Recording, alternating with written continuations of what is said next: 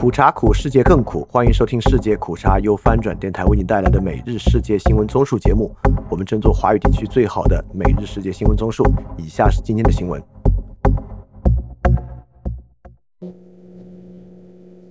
首先是中国新闻：中国外长会见美国驻华大使，两国关系出现缓和迹象。今年二月间谍气球事件发生后。双方关系一直处于高度紧张状态。秦刚在北京对伯恩斯表示，希望拜登政府能深刻反思，推动两国关系重回正轨，并在台湾等问题上尊重中方的底线。伯恩斯则发表推文称，两人讨论了稳定双边关系、扩大高层沟通的必要性。在会面时，秦刚表示，去年元首会后，美方系列错误言行破坏了中美关系来之不易的积极势头。当务之急是稳定中美关系，避免螺旋式下滑，防止出现意外。美方应端正对华认知，扣好中美关系的第一粒纽扣，不能边讲沟通边打压遏制，停止继续掏空一中原则，坚持以冷静、专业、务实态度处理偶发意外。翻平再现这种训孙子式的外交风格，一切责任都在对方。说明使用外交领域的强势出口转内销依然是本届外交部的行事方法。不过，如我们之前所说，中美确实在逐渐开始恢复沟通。下一条新闻：中国外交部周一宣布，中国外长秦刚受邀将在本周先后访问德国、法国和挪威。翻评：在我们与美国关系遇冷时，如何分化欧盟？保证欧盟与中国关系成为外交关键。这次出访值得关注。欧洲当然会重申非脱钩论，但看我们是否会一再重申希望欧洲要有战略自主这种话。下一条新闻：加拿大宣布驱逐一名中国外交官。此前有报道称，中国外交官赵薇一直在恐吓一名香港裔加拿大议员，并收集他和他在香港的家人的信息。这名议员曾批评北京对穆斯林的镇压政策。加拿大外长周一表示，中国外交官赵薇已经被认定为不受欢迎的人。这一决定在仔细考虑了所有影响因素之后做出的，并表示加拿大不会容忍任何形式的外国干涉。下一条新闻：中国安全部门突袭国际咨询公司开盛荣英。据中国官媒报道，当局突击搜查了凯盛位于上海。北京、苏州和深圳的办公室称，该公司对维护国家安全责任义务、防范安全风险没有相关管理要求和合规审核。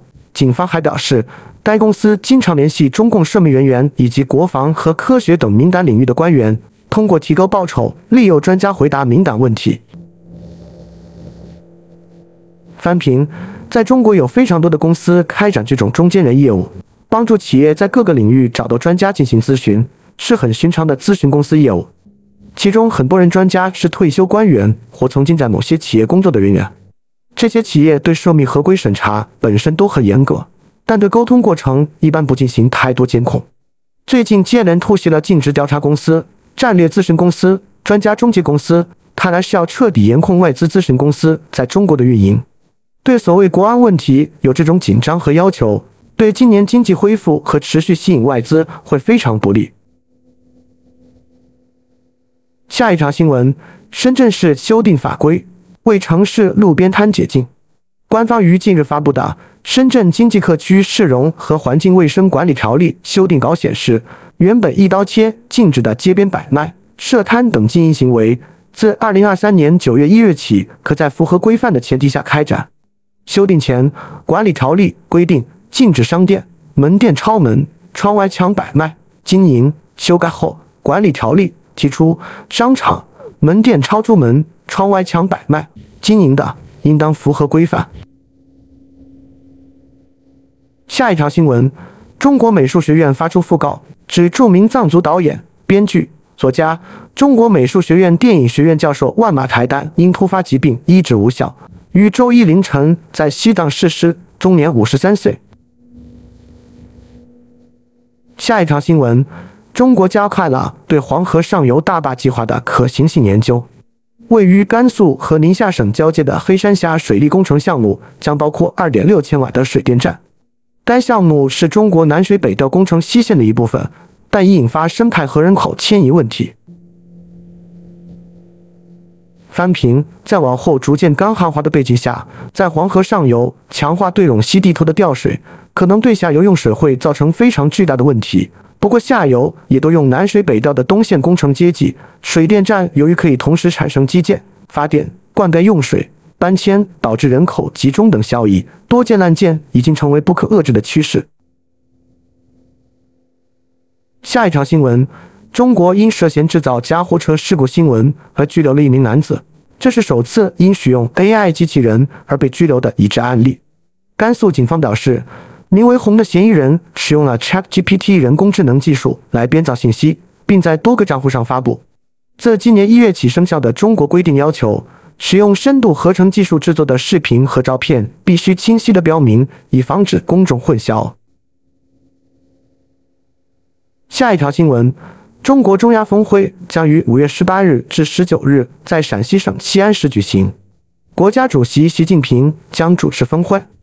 哈萨克斯坦总统托卡耶夫、吉尔吉斯斯坦总统扎帕罗夫、塔吉克斯坦总统拉赫蒙、土库曼斯坦总统比尔德穆哈梅多夫、乌兹别克斯坦总统尼尔吉约耶夫将应邀与会。翻评：这是中国首次绕考俄罗斯，直接深入俄罗斯的势力腹地，开展国家元首级别的会晤，肯定会令俄罗斯感到不满。虽然短时间内我们还不可能追上俄罗斯在此区域的语言和文化影响力，但“一带一路”和能源贸易应该会大涨。下一条新闻，据网信中国微信公众号消息，针对斗鱼在的色情、低俗等严重生态问题，五月八日，国家互联网信息办公室刀属地湖北省互联网信息办公室派出工作组进驻斗鱼平台，开展为期一个月的集中整改督导。然后是亚洲新闻。日本首相岸田文雄及韩国总统尹锡悦周日下午在韩国总统府举行会谈。日本共同社报道，岸田在会后的联合新闻会上表示，韩国人民于日本殖民统治期间所受的苦难令他感到心痛。岸田在新闻会强调，我自身对于当时严峻环境下给很多人带来非常痛苦和悲伤的记忆感到痛心。他表示。面向未来与韩方合作是自己作为日本首相的职责。岸田虽未对殖民韩国期间所犯下的错误再次正式道歉，但他表示他的政府沿袭了之前政府的立场，其中一些政府已经道歉。尹锡悦办公室一名高级官员表示，岸田此番发言不是事先安排好的，即使韩方没有提出这样的要求，岸田也表明了他的诚意。尹锡悦对此十分感谢，并表示这将对未来的合作有很大的帮助。下一条新闻：印度南部一艘双层旅游客船倾覆，导致至少二十二人死亡。官员称，遇难者中有七名儿童，最小的只有十个月大。十一名遇难者来自同一个家庭。下一条新闻：综合多家媒体报道，中国去年松绑清零政策，今年开放边境后，泰国、新加坡。澳大利亚等国都涌入了大量渴望在当地投资资产的中国人。这些中国人在海外资产的动机，除希望未来若有类似疫情爆发时能获得安全保障外，也来自对中国国内经济风险的不安全感。彭博社、南华早报今年稍早一层指出，中国投资人在疫情前即展现海外资产需求，但中国边境管制结束，过去三年被压抑的资金可以外流后，越来越多人希望将资本撤出中国。下一条新闻：伊朗政府以烧毁《古兰经》和侮辱伊斯兰先知的罪名处决了两个人，被人权组织批评简直是中世纪政权的残暴行为。这两个人是在当地周一上午被绞死的。两人之前运营了几十个社交媒体账号，努力宣扬无神论。伊朗人权组织的一项发现显示，过去十天里，当局平均每六小时就处决一人。这份新报告在瑞典伊朗人查布被伊朗处决两天后公布。他被指控在2018年的一场军事阅兵上杀人。在过去的时间里，有超过42人，其中一半属于巴鲁奇少数民族，被伊朗当局处以绞刑。下一条新闻，据消息人士称，中国海上民兵跟踪东盟印度军演。印度政府一位官员表示，印度监视到数艘非军事船只出现在 M 二零二三军演进行地点约一百海里的地方。一位越南的独立专家表示，北京似乎利用海上民兵来恐吓并干扰这次由新加坡联合主办的军演。翻平很多建制，只要建成就要行动和使用，可能无法刹车。过去在南海地区构建的大量军事体系开动起来，会对周围进行持续的骚扰，这对我们与东盟各国的关系不利。但也不是说停就能停的，这就像国内一众配合主流媒体的五毛大号，其实国家很难对他们的进退和尺度进行精确的控制。下一条新闻，在巴基斯坦的青衣姆兰汗集会上，一名被指控亵渎的男子被暴徒打死。该男子被杀的视频在社交媒体上广泛分享，警察试图阻止疯狂的暴民攻击他，但无济于事。一个地区警察局的局长对记者说：“暴民如此激愤，以至于警察甚至难以收回尸体。”下一条新闻：印尼总统佐科威谴责在缅甸发生的袭击印尼和新加坡东盟官员的事件。这支车队。载有来自印尼和新加坡大使馆的外交官，以及负责协调东盟人道救援的官员。缅甸军政府未对此事作出回应，而缅甸影子国民团结政府表示，他们并不知道有任何袭击发生。下一条新闻，据《华盛顿邮报》报道，一份新的泄露资料发现，伊朗在向叙利亚提供地震援助中藏匿武器，以瞄准美军。一份新的美国文件在在线平台 Discord 上流传，并被《邮报》获取。文件显示，伊朗在二月份地震后向叙利亚提供援助的货物中隐藏军事装备。根据泄露的评估，隐藏在货物中的军事装备包括小型武器、弹药和无人机。下一条新闻：韩国最大的 LGBTQ 加活动的组织者承诺。尽管政府表示他们选择的场地将被用于基督教青年音乐会，但他们仍将继续举办骄傲庆祝活动。首尔库尔文化节的组织委员会在周三表示，他们被拒绝在六月三十日至七月一日使用首尔广场作为庆祝东亚国家库尔社区的多日节日的场地。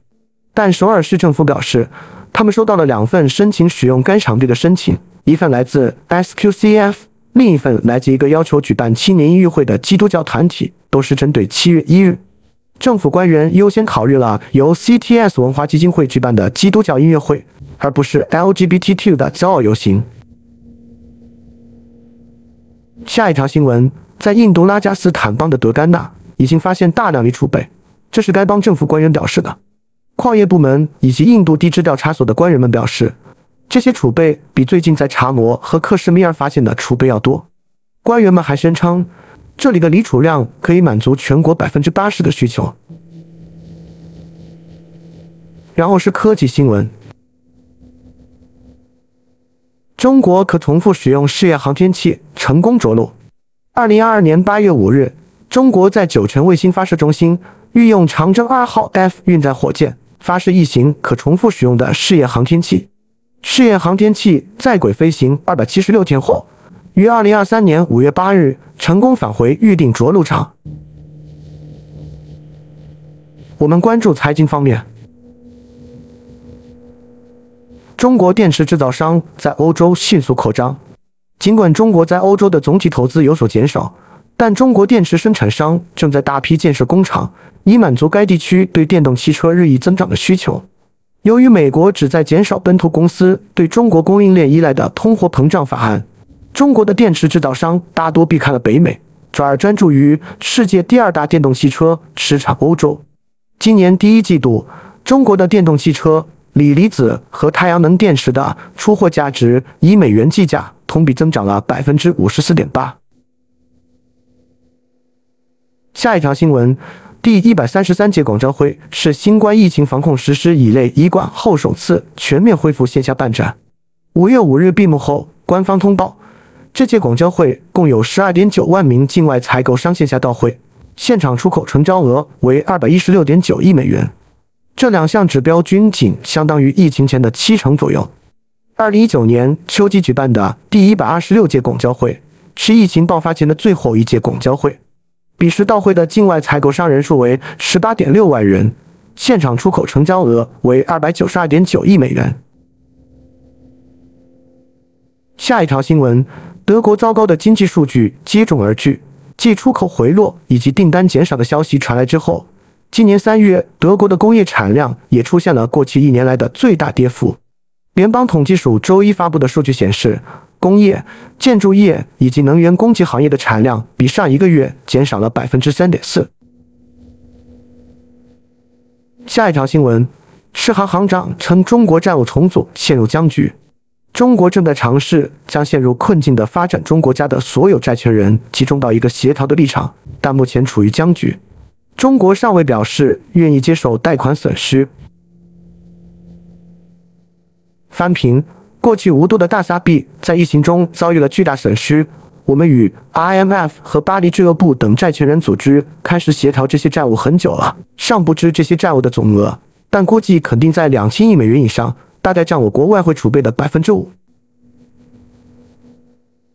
下一条新闻：世界最大的纸浆生产商考虑用人民币与中国进行交易。